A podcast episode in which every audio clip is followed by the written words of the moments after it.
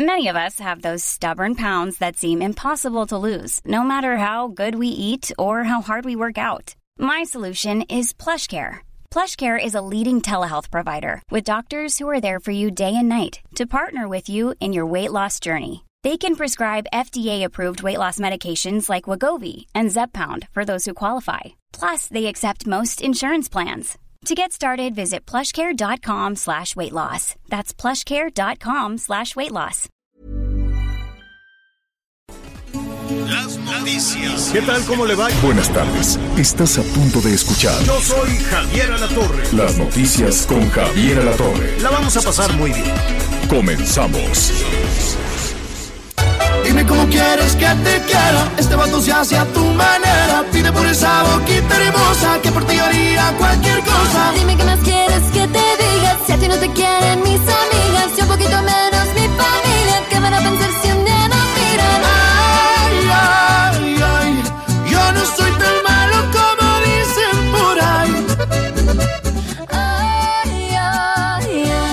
Bueno, pues así los saludamos esta, esta tarde. Tarde de asueto, por cierto, una tarde fresquita, por lo menos en, en el centro del país, en la Ciudad de México, pero con muchísimo, muchísimo gusto los saludamos. Anita Lomelí, qué gusto, ¿cómo estás? Bueno, y además de Anita Lomelí, que al ratito, este... Hola, ¿Qué hola, pasa, hola, Anita? aquí. ¿Eh? Aquí estoy, ¿Dónde buenas estás? tardes, buenas tardes. Buenas tardes, Estoy lejos, en algún lejos lugar del de mundo. cuyo nombre, no, no, no, sí, así es. Pero lista, lista, lista, lista, Javier. Oye, bueno, al Javier, rato nos cuentas cómo batallas, Anita, eres como hormiguita. Chucu, chucu, chucu, Ay, no, chucu, Javier. te metes por aquí, te metes por allá, ya nos dirás este dónde, dónde andas batallando. Eh, perdón, platicaré. Anita, nos decía. Oye, pero es que hoy es el Día Internacional de la Tolerancia, que sería pues un valor, que sería algo importante que aplicáramos todos, porque tenemos todos eh, pues la sensibilidad a flor de piel y con razón, ¿no? No es para menos. Pero si no le ponemos buena cara a todas las desgracias que tenemos enfrente, no veo cómo Mm. podremos jalar para adelante. No, ya lo sé, ya lo sé. Hay que, hay que ver un poquito más allá de la ira, ver un poquito más allá de, de- de- del enojo, de la víscera, ¿no? Y ese, eh, esta invitación tuya, Anita Lomelí, aplica para todos, ¿eh?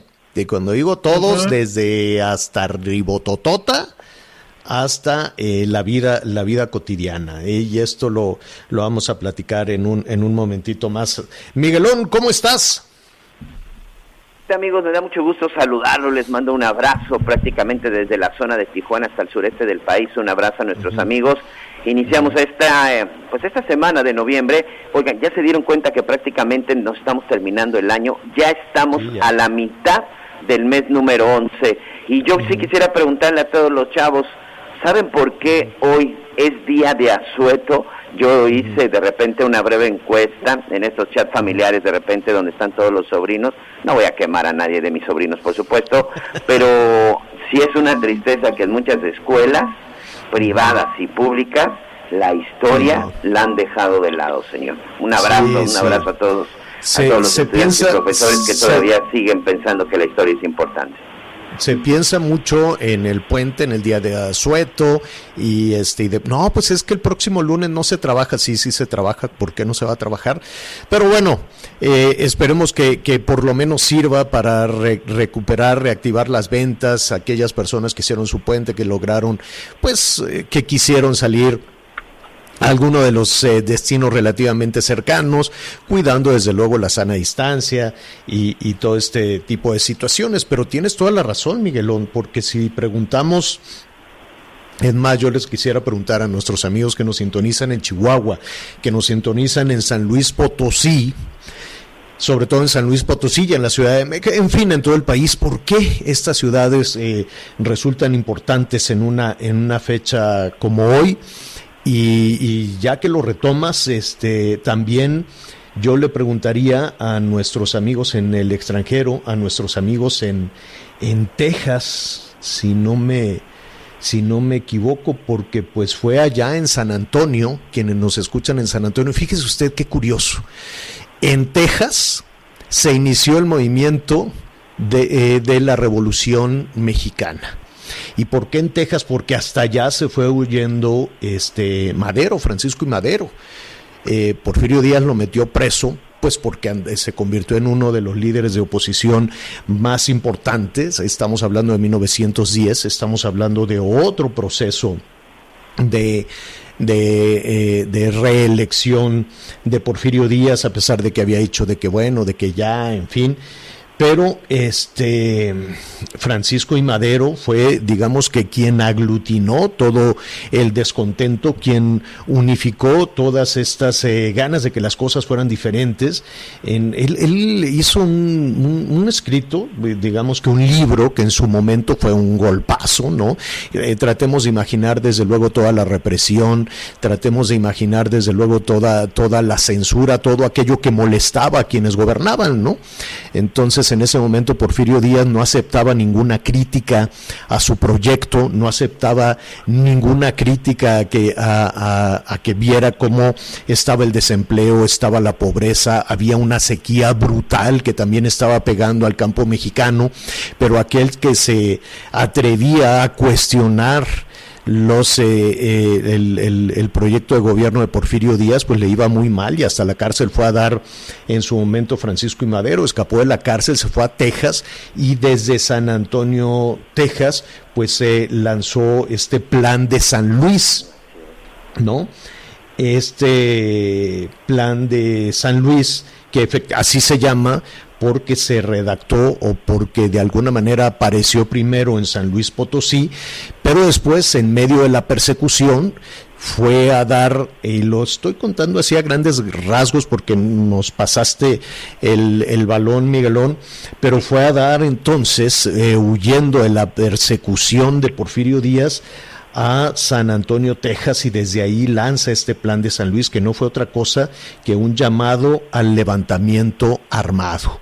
Y que precisamente... ¿Cuándo iba a ser ese levantamiento? El 20 de noviembre, un día como hoy, precisamente en 1910.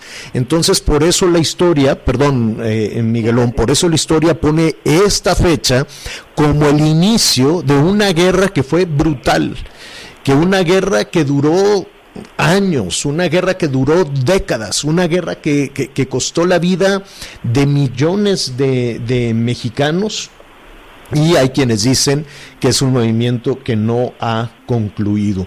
Entonces, desde ese llamado del Plan de San Luis, que fue un llamado al movimiento armado a levantarse en contra de Francisco Díaz, ¿quién le hicieron caso? Pues por eso decía yo la referencia de Chihuahua, porque allá Pancho Villa levantó la mano y dijo, yo voy, vamos, ¿no?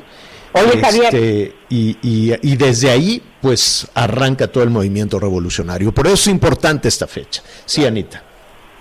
Y ahí hay que decirlo, digo, no habíamos tenido nunca eh, un presidente que hablara tanto de historia y que le importara en ese sentido, porque pues todas las mañanas de una o de otra manera pues tenemos un capítulo de la historia de alguna forma, este, pues ya sea Benito Juárez, Madero, lo que gusten, y creo que por eso había cambiado los días de asueto y dijo que él quería que los días eh, se trabajaran y se fueran a la escuela los días donde se celebraran pues algunas fiestas para que los niños y los jóvenes pues supieran exactamente qué se qué se celebraba, ¿no, Miguel? Sí, por supuesto que al final creo que eh, pues seguirá esa polémica que hoy, hoy sinceramente creo que habríamos de brincar la polémica si hay que descansar o no en los días de los puentes, pero lo que yo sí creo que es muy importante es recordar nuestra historia. Este capítulo que tú decías, te puedo asegurar que muchos no sabían que precisamente el movimiento revolucionario había iniciado en los Estados Unidos, o sea, en San Antonio, Texas, es ahí donde precisamente inicia la Revolución Mexicana. Y si nos ponemos a platicar que después de que Madero finalmente lanza este plan de San Luis, que, que por cierto, cuando Madero es arrestado por primera vez, todavía con Porfirio Díaz en el poder, fue precisamente en San Luis Potosí y posteriormente en la presidencia ya desconoce a Villa, desconoce a Zapata, es decir, incluso ese movimiento revolucionario también tiene una división como, pues eso sí parece que es histórico en los movimientos políticos porque después de la revolución evidentemente esto se convirtió en un movimiento político y ya nada más para Bueno. recordar Después de la revolución precisamente es cuando surge el primer partido político que duró 70 años en el poder, el PRI, que si no me equivoco, señor, en ese entonces era el Partido Nacional Revolucionario.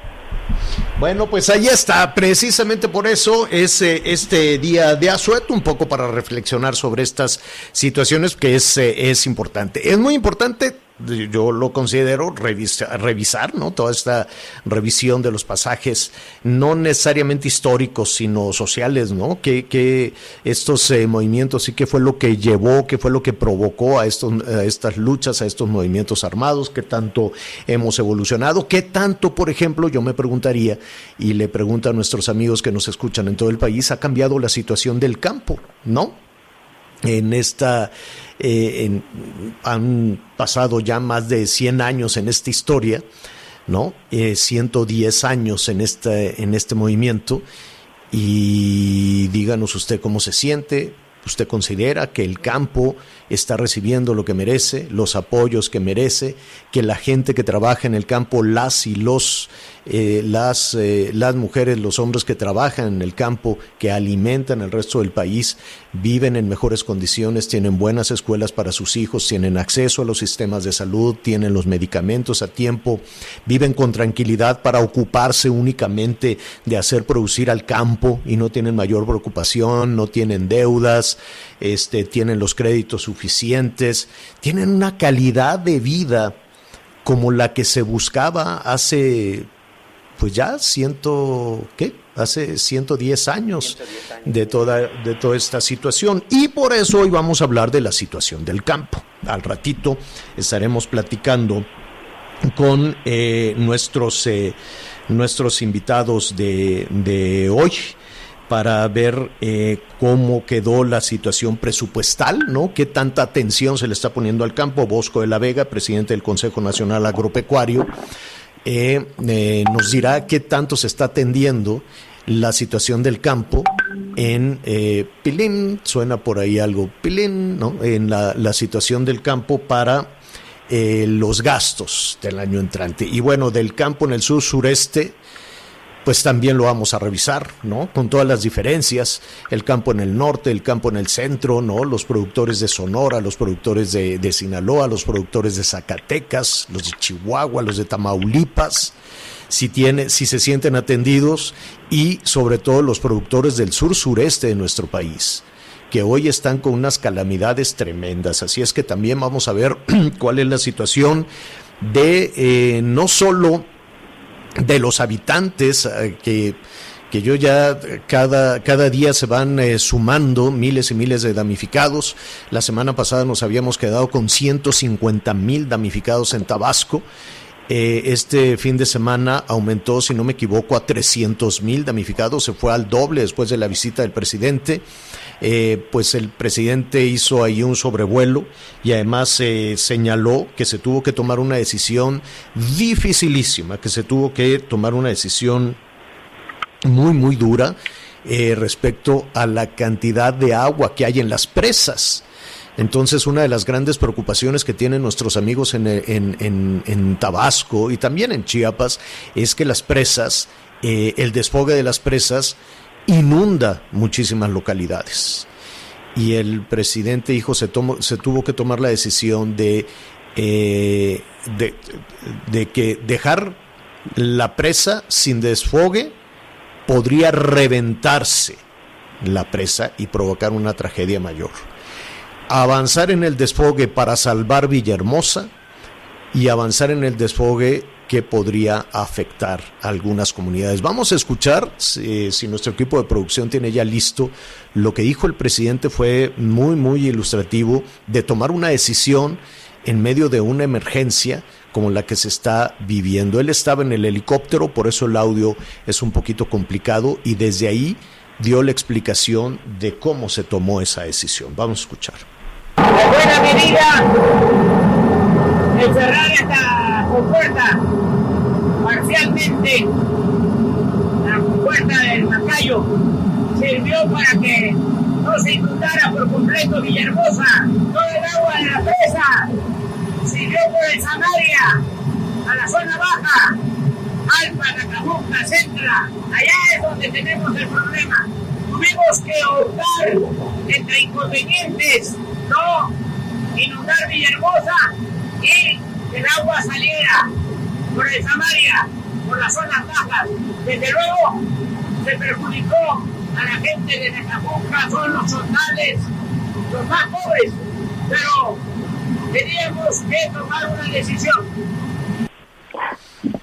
Teníamos que tomar esa decisión, dijo el presidente, o se inundaba eh, Villahermosa o se inundaban los más pobres. Y eh, se optó por proteger Villahermosa en una situación muy complicada eh, el gobernador, pues hemos estado en contacto con el gobernador, trataremos de hablar un poquito más adelante también con él para ver, bueno, si esas son las decisiones, si ya hay ahí 300 mil eh, personas afectadas, se les va a reubicar, ¿qué, qué, se hará? Existe ya ese sistema de presas y año con año se van, eh, se van inundando. ¿Cuál es entonces la situación? ¿Reubicar comunidades completas? quién pagará esas viviendas, quién pagará el traslado, quién instalará los servicios, los servicios básicos, eh, servicios básicos como energía eléctrica, como agua potable, quién llevará las escuelas, quién llevará los centros de salud, cómo abastecerán los centros de salud, qué va a pasar porque ya llevan más de un mes con el agua a la cintura en muchísimas comunidades, ya son eh, pues daños irreversibles en las cosechas, en el cultivo de plátano, en otro tipo de, de, actividades que se realizan también en el campo, en la pesca, en fin, creo que volver a empezar requiere desde luego una redefinición del gasto, en particular para los estados afectados en el sureste del país. ¿Qué dice el gobernador? Vamos a escuchar.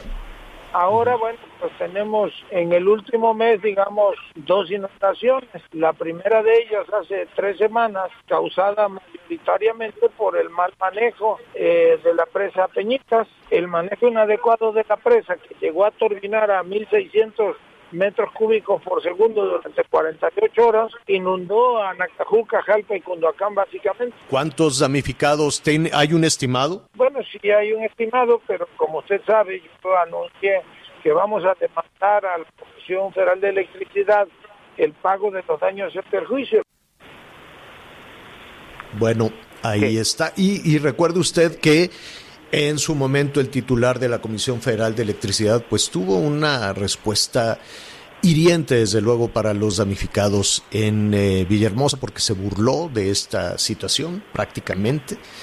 Eh, dijo que eran ocurrencias, ocurrencias del, del, gobernador y que ellos no pagarían nada. Eso, palabras más, palabras menos del titular de la Comisión Federal de Electricidad. Así están las cosas. Un poquito más adelante estaremos también en Villahermosa. Miguel. Sí, nada, nada más para complementar lo que tú dices referente a lo que el día de ayer sinceramente sorprendió. Yo entiendo que eh, como presidente, como gobernador, debes de, hay momentos en los que debes de tomar decisiones, pero yo estuve revisando junto con todo nuestro equipo en las noticias con Javier La Torre si en algún momento hubo una advertencia o un operativo.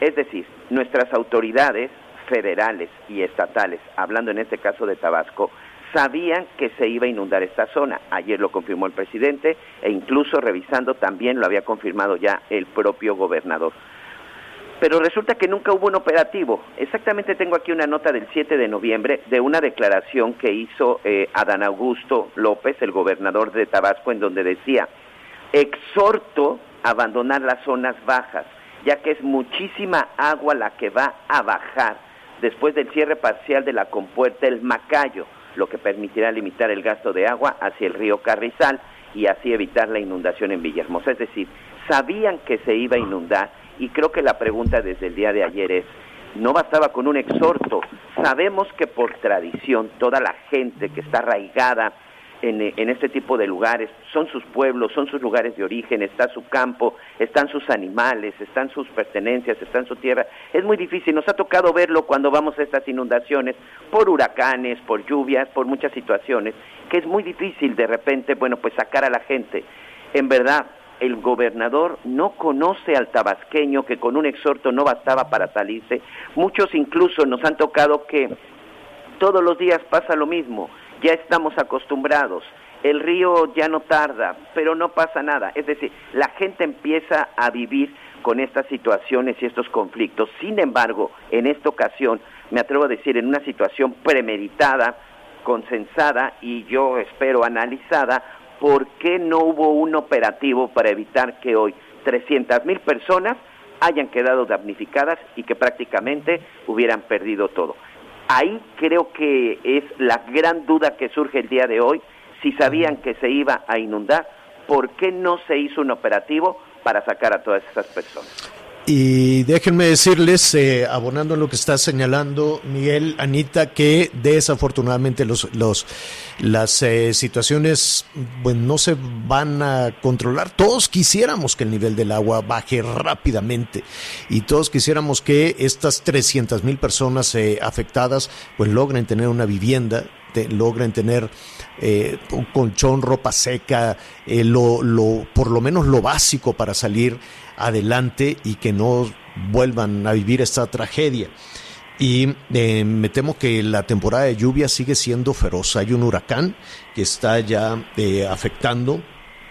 El huracán es tremendo porque ya es categoría 5, si no me equivoco ya es categoría 5 en este momento y se está acercando a las costas de eh, Nicaragua.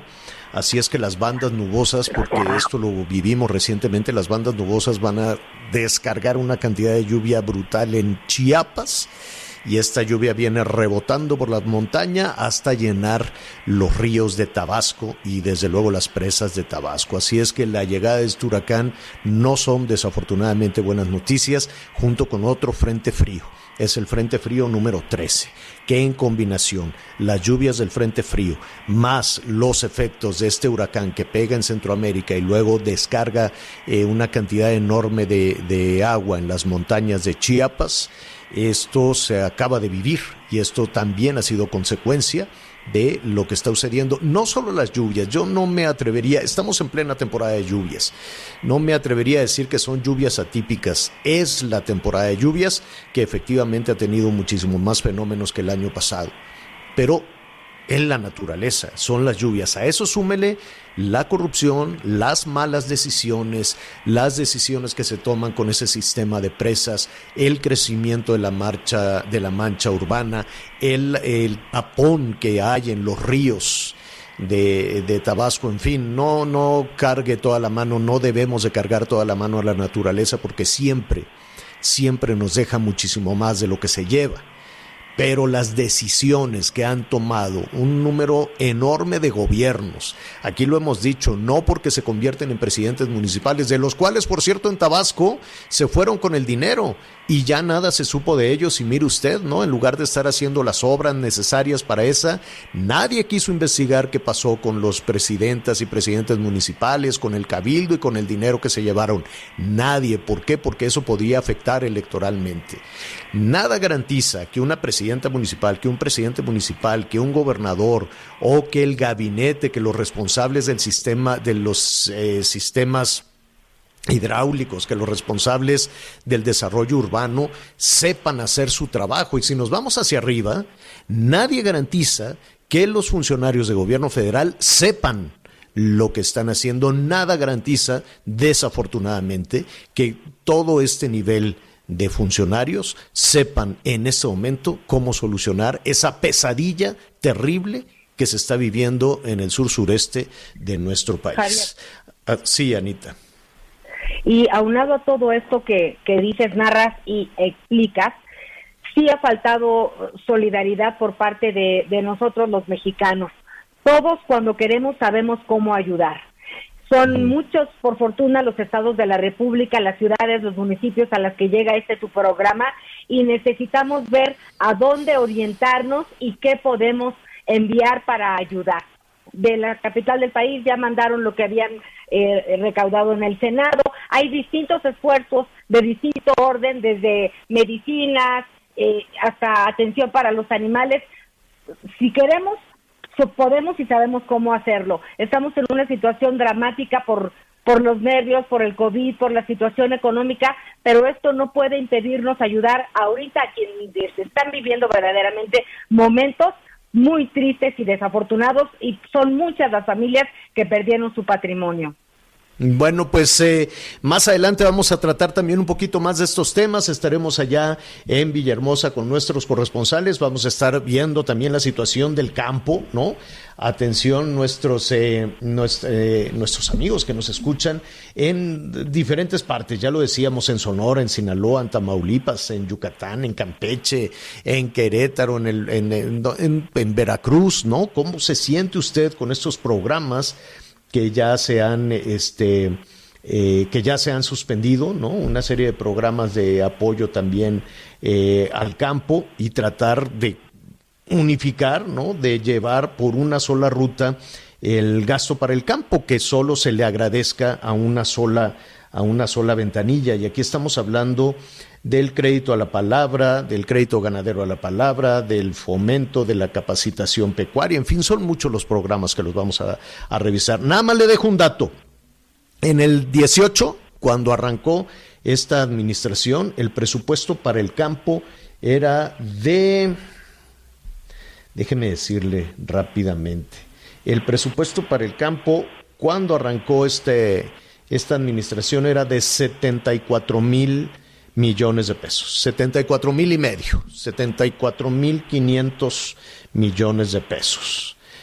Eh, para este año ya fue de 47 mil millones. Así es. En el 19 se ha ido reduciendo. Acá, mire, de 74 mil cuando inició, en el 18, se bajó a 65. Le tumbaron 10 mil el año, en el año pasado.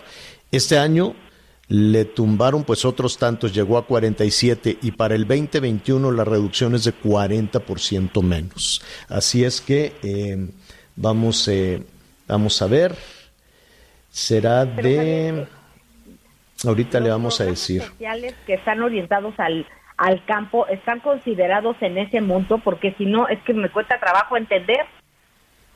Pues Vamos a revisar, vamos a preguntar, efectivamente es muy buena tu pregunta, si los programas sociales y el dinero que se reparte está considerado ahí o es una cuenta aparte que, se tendría que revisar. El hecho es que hay recorte para el presupuesto en el campo, lo vamos, lo vamos a revisar con todo detalle. Muy bien, hacemos una pausa y volvemos inmediato. Lo nuestro tiene que saberse en honor a esta pasión.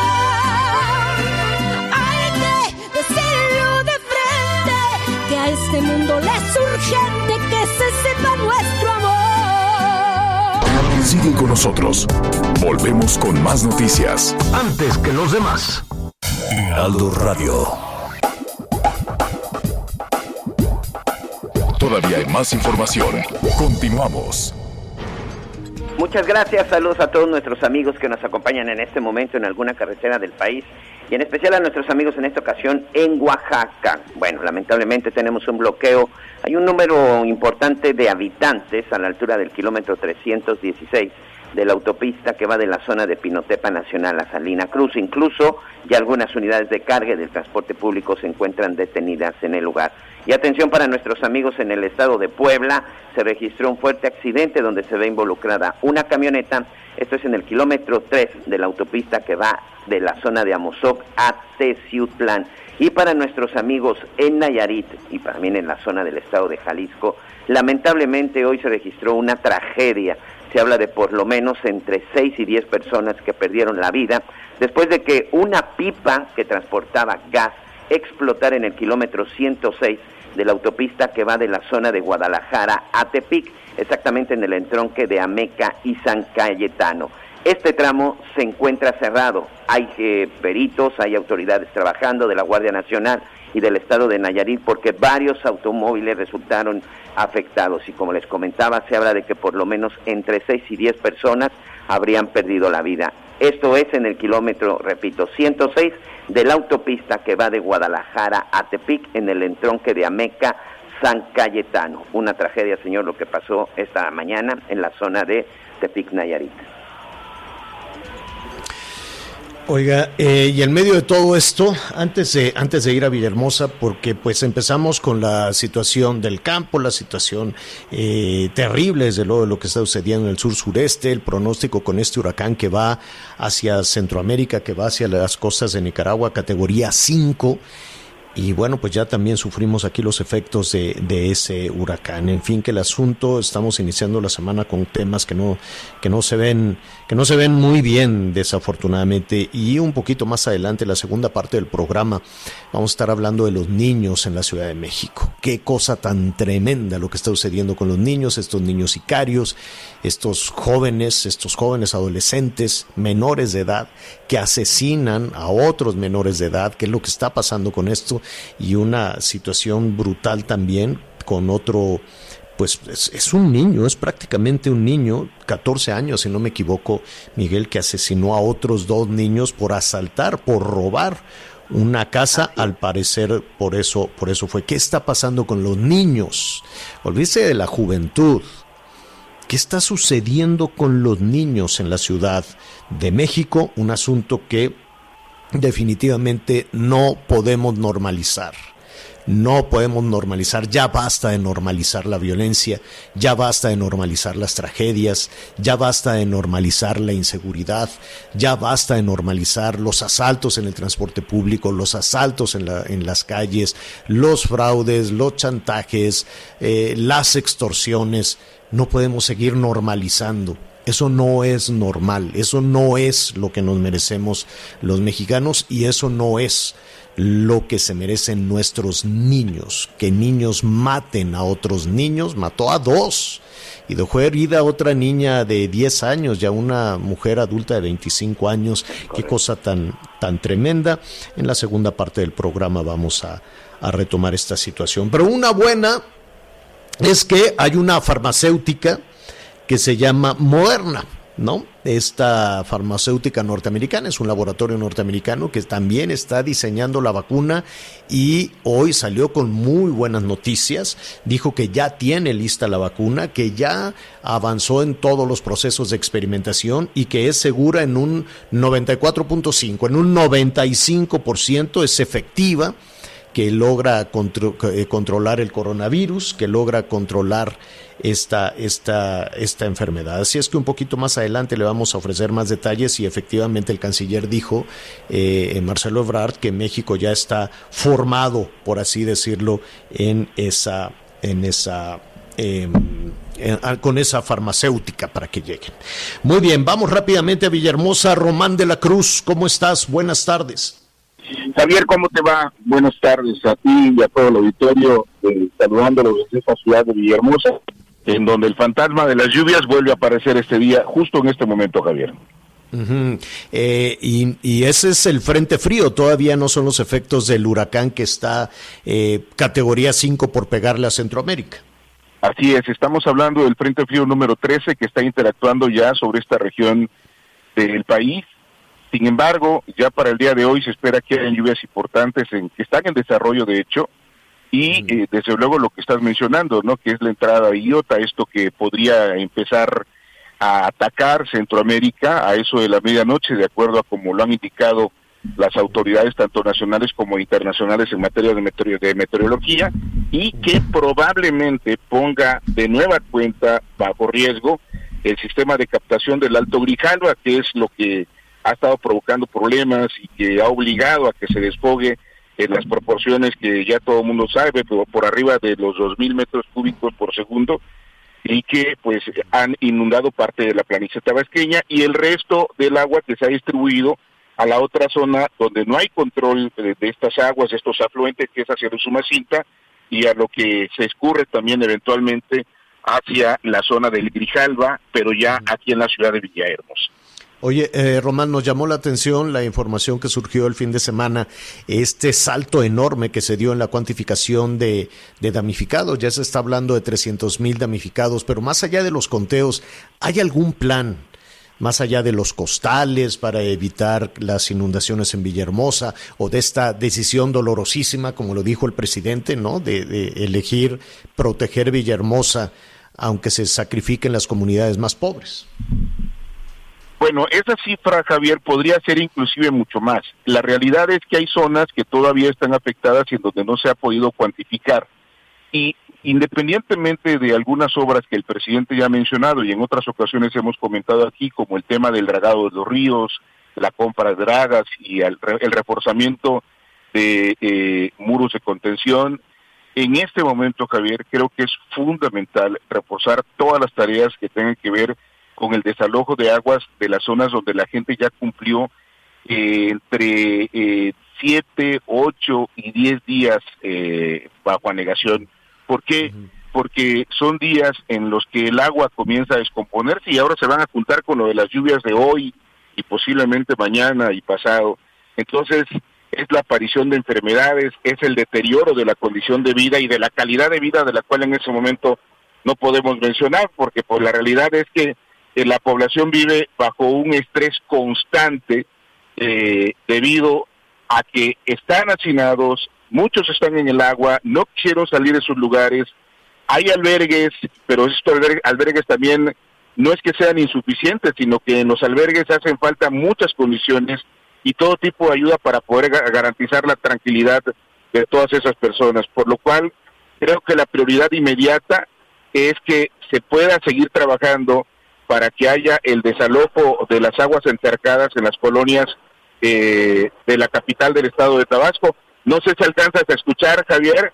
Estoy eh, detenido en una avenida de la ciudad de Villahermosa y el agua ya es intensa aquí en la capital de la entidad. Válgame, pues eh, el pronóstico entonces no se ve nada bien. Eh, ya veremos qué es lo que qué es lo que sucede con el agua, que además para que para explicarle a nuestros amigos en el resto del país, no es únicamente el agua que se capta por las lluvias en Tabasco. Eh, sino el agua que viene rebotando desde las zonas altas de Chiapas y este y que se convierte también en un tapón con todo lo que arrastra para los ríos en, eh, Villahermosa.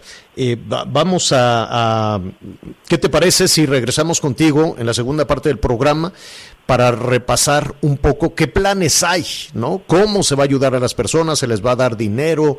Eh, ¿Los van a reubicar? ¿Se van a instalar albergues? Porque sumado a todo esto, recuérdese que el COVID allí está.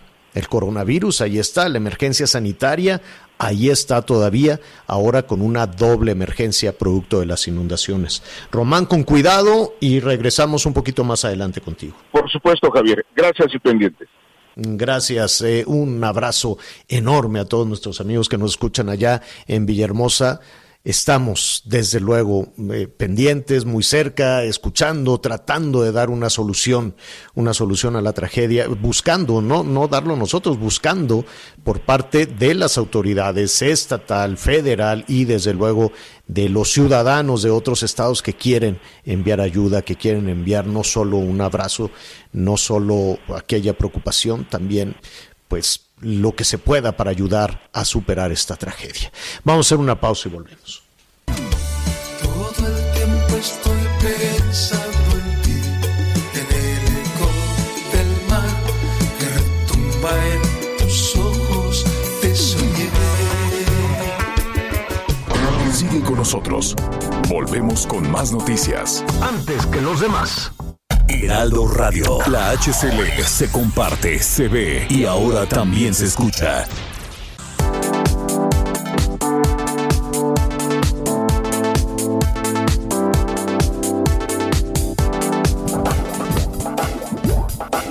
Todavía hay más información.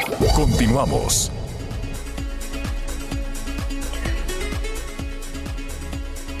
Gracias, gracias por continuar con nosotros en las noticias con Javier Alatorre. Es momento de saludar a Aris Chávez, representante de Productos Politécnicos. ¿Cómo estás, Aris? Buen inicio de semana con el pie derecho hablando de salud. Exactamente, mi querida Anita, muchas gracias siempre por la invitación. Pues hay que poner mucha atención. Mira, estamos entrando a una época bien complicada de salud. Ya veníamos con el tema de la pandemia, pero ahora se nos junta el frío. Y con esto, desgraciadamente, se presentan como todos los argumentos que necesitamos para contagiarnos. Y hay que poner mucha atención porque hay que tener un sistema inmunológico fuerte. Ese es el encargado de protegernos de virus y de bacterias a los que estamos expuestos.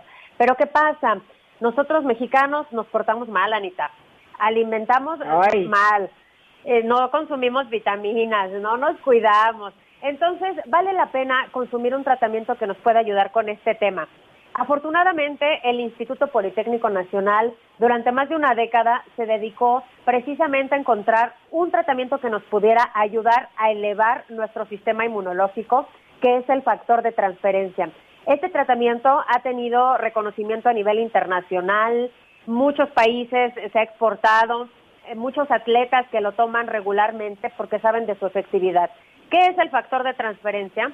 Es un extracto dializado de células sanguíneas llamadas leucocitos. Lo que va a provocar cuando lo tomas todos los días es elevar tu conteo de glóbulos blancos y de leucocitos. Esto como resultado, por tema de número, si entra un virus o bacteria a tu organismo, es mucho más fácil que lo destruya. Ahora, no solo de manera preventiva, que sería lo ideal, que además puede tomarlo toda la familia, porque no tiene efectos secundarios, tenemos pacientes bebés, casi recién nacidos, hasta personas de la tercera edad, sino también esos pacientes que tienen una enfermedad autoinmune crónico-degenerativa. El mismo principio, elevar los glóbulos blancos nos permiten empezar a destruir esas células malignas y los virus y las bacterias que están en nuestro cuerpo. Hay enfermedades que precisamente su función es destruir el sistema inmune. Enfermedades autoinmunes crónico-degenerativas. Tenemos pacientes con mucho éxito tomando el factor de transferencia, cáncer, diabetes, lupus, esclerosis múltiple, artritis reumatoide, fibromialgia, VIH, las enfermedades respiratorias desde asma, las alergias, bronquitis, influenza, pulmonía, todas estas enfermedades que son más de 100 son tratables con el factor de transferencia y desde la primera semana nos sentimos muy bien, con mucha más energía, con mucha vitalidad, sobre todo quitando los efectos adversos que tienen diversos padecimientos. Porque queremos que adquieran este tratamiento. Hoy te traigo una super promoción, mi querida Anita. A verla. Te voy a platicar. Por tan solo, escuche bien, 1.800 pesos van a adquirir un paquete de seis dosis de factor de transferencia. Solamente van a pagar eso. Yo les voy a regalar otras 12 tomas. En total ustedes van a recibir el día de hoy 18 dosis de factor de transferencia al precio de 6. Este es un tratamiento ideal para dos personas de la familia. Ahora les vamos a incluir dos caretas de máxima protección transparentes, dos cubrebocas con un grado hospitalario N95, dos geles antibacteriales con 80% de alcohol y hoy como premio por cuidar nuestra salud y porque bueno, todavía seguimos en el buen fin, unos AirPods.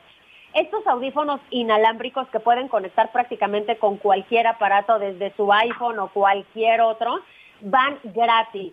Es un paquete que tiene un costo de más de 6 mil pesos y hoy solamente van a pagar 1.800 pesos. El número telefónico... Está- Exacto, a eso iba yo, porque ya tenemos muchas inquietudes y no nos das el teléfono, Ari. Ahí les va, anótelo. 55, 56, 49, 44, 44. 55, 56, 49, 44, 44. Facilidades de pago, no necesitan tarjeta de crédito, envíos a toda la República, pero son pocos. Así que a llamar. Hay que 55, 56, 49, 44, 44. ¿Cómo ves, Anita? Excepcional, me gustó muchísimo, me gusta que cada vez vengas con más pilas, mi querida Ari, y nos vemos en la próxima. Muchísimas gracias. Un abrazo para ti. Abrazo de regreso. Gracias, buena tarde. Hacemos una pausa y enseguida estamos de regreso. Acompáñenos. Sigue con nosotros. Volvemos con más noticias. Antes que los demás. Heraldo Radio. La HCL se comparte, se ve y ahora también se escucha. Todavía hay más información. Continuamos. Me tienes abandonado, no me quieres ni hablar. Así es, así es. Antes de, antes de ir a, a sus eh, comentarios, sus llamados telefónicos, atención nuestros amigos en, en Jalisco, porque es muy probable que en enero, en enero ya se regrese en Jalisco a los salones de clase, lo cual es una muy buena noticia.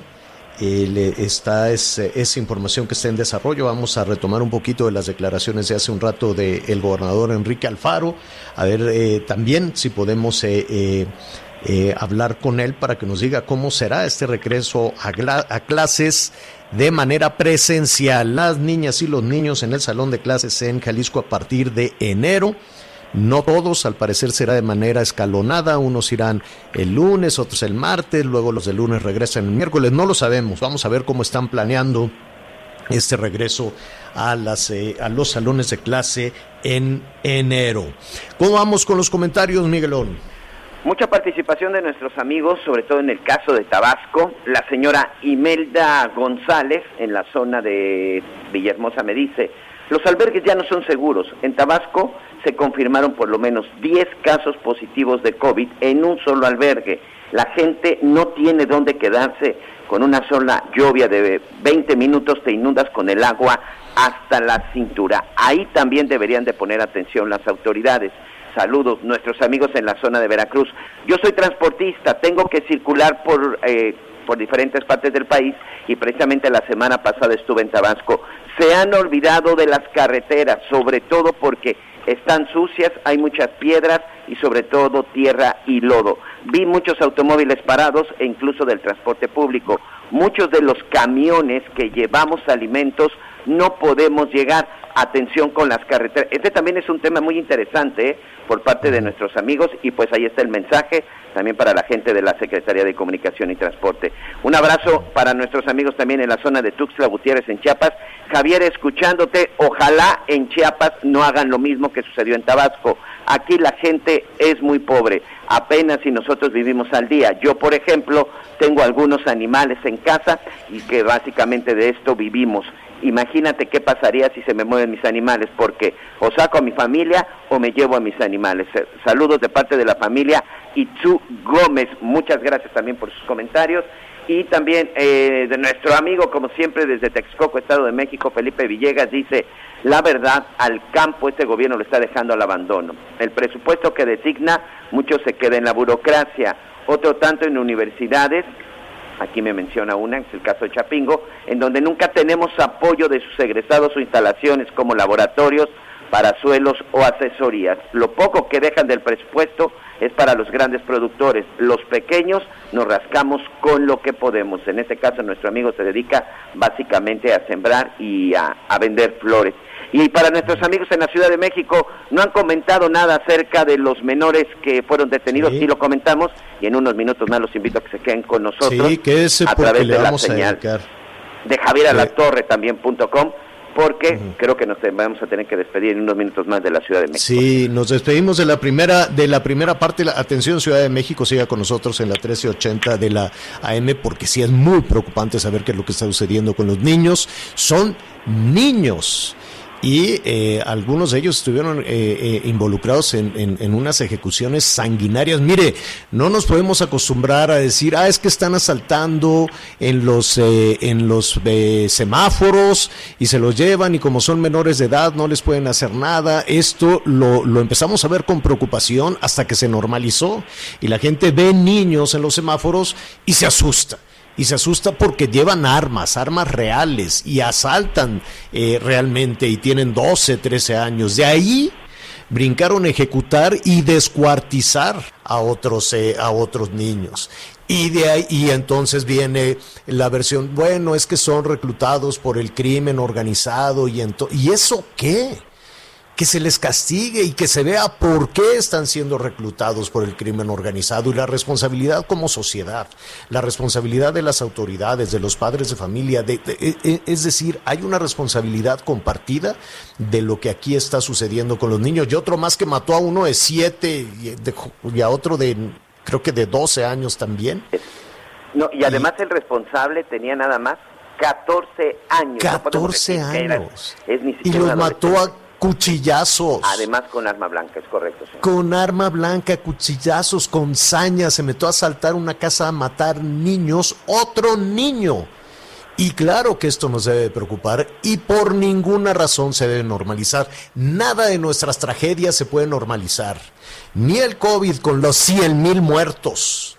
100 mil muertos en la estrategia de López Gatel. ni las inundaciones de un mes de personas que están desesperadas en el sur sureste, ni los niños sicarios y asesinos de la Ciudad de México. Hay temas que definitivamente no los podemos normalizar. Eh, le agradecemos esta primera parte que el resto eh, a nuestros amigos que nos escuchan a través del Heraldo Radio, el resto del país siga con nosotros. Vamos a hablar del campo, del presupuesto del campo, de los niños sicarios. Y eh, fíjese usted, le vamos a presentar, resulta que en Chihuahua pues, están en semáforo rojo. Gracias por acompañarnos en Las Noticias con Javier La Torre. Ahora sí ya estás muy bien informado.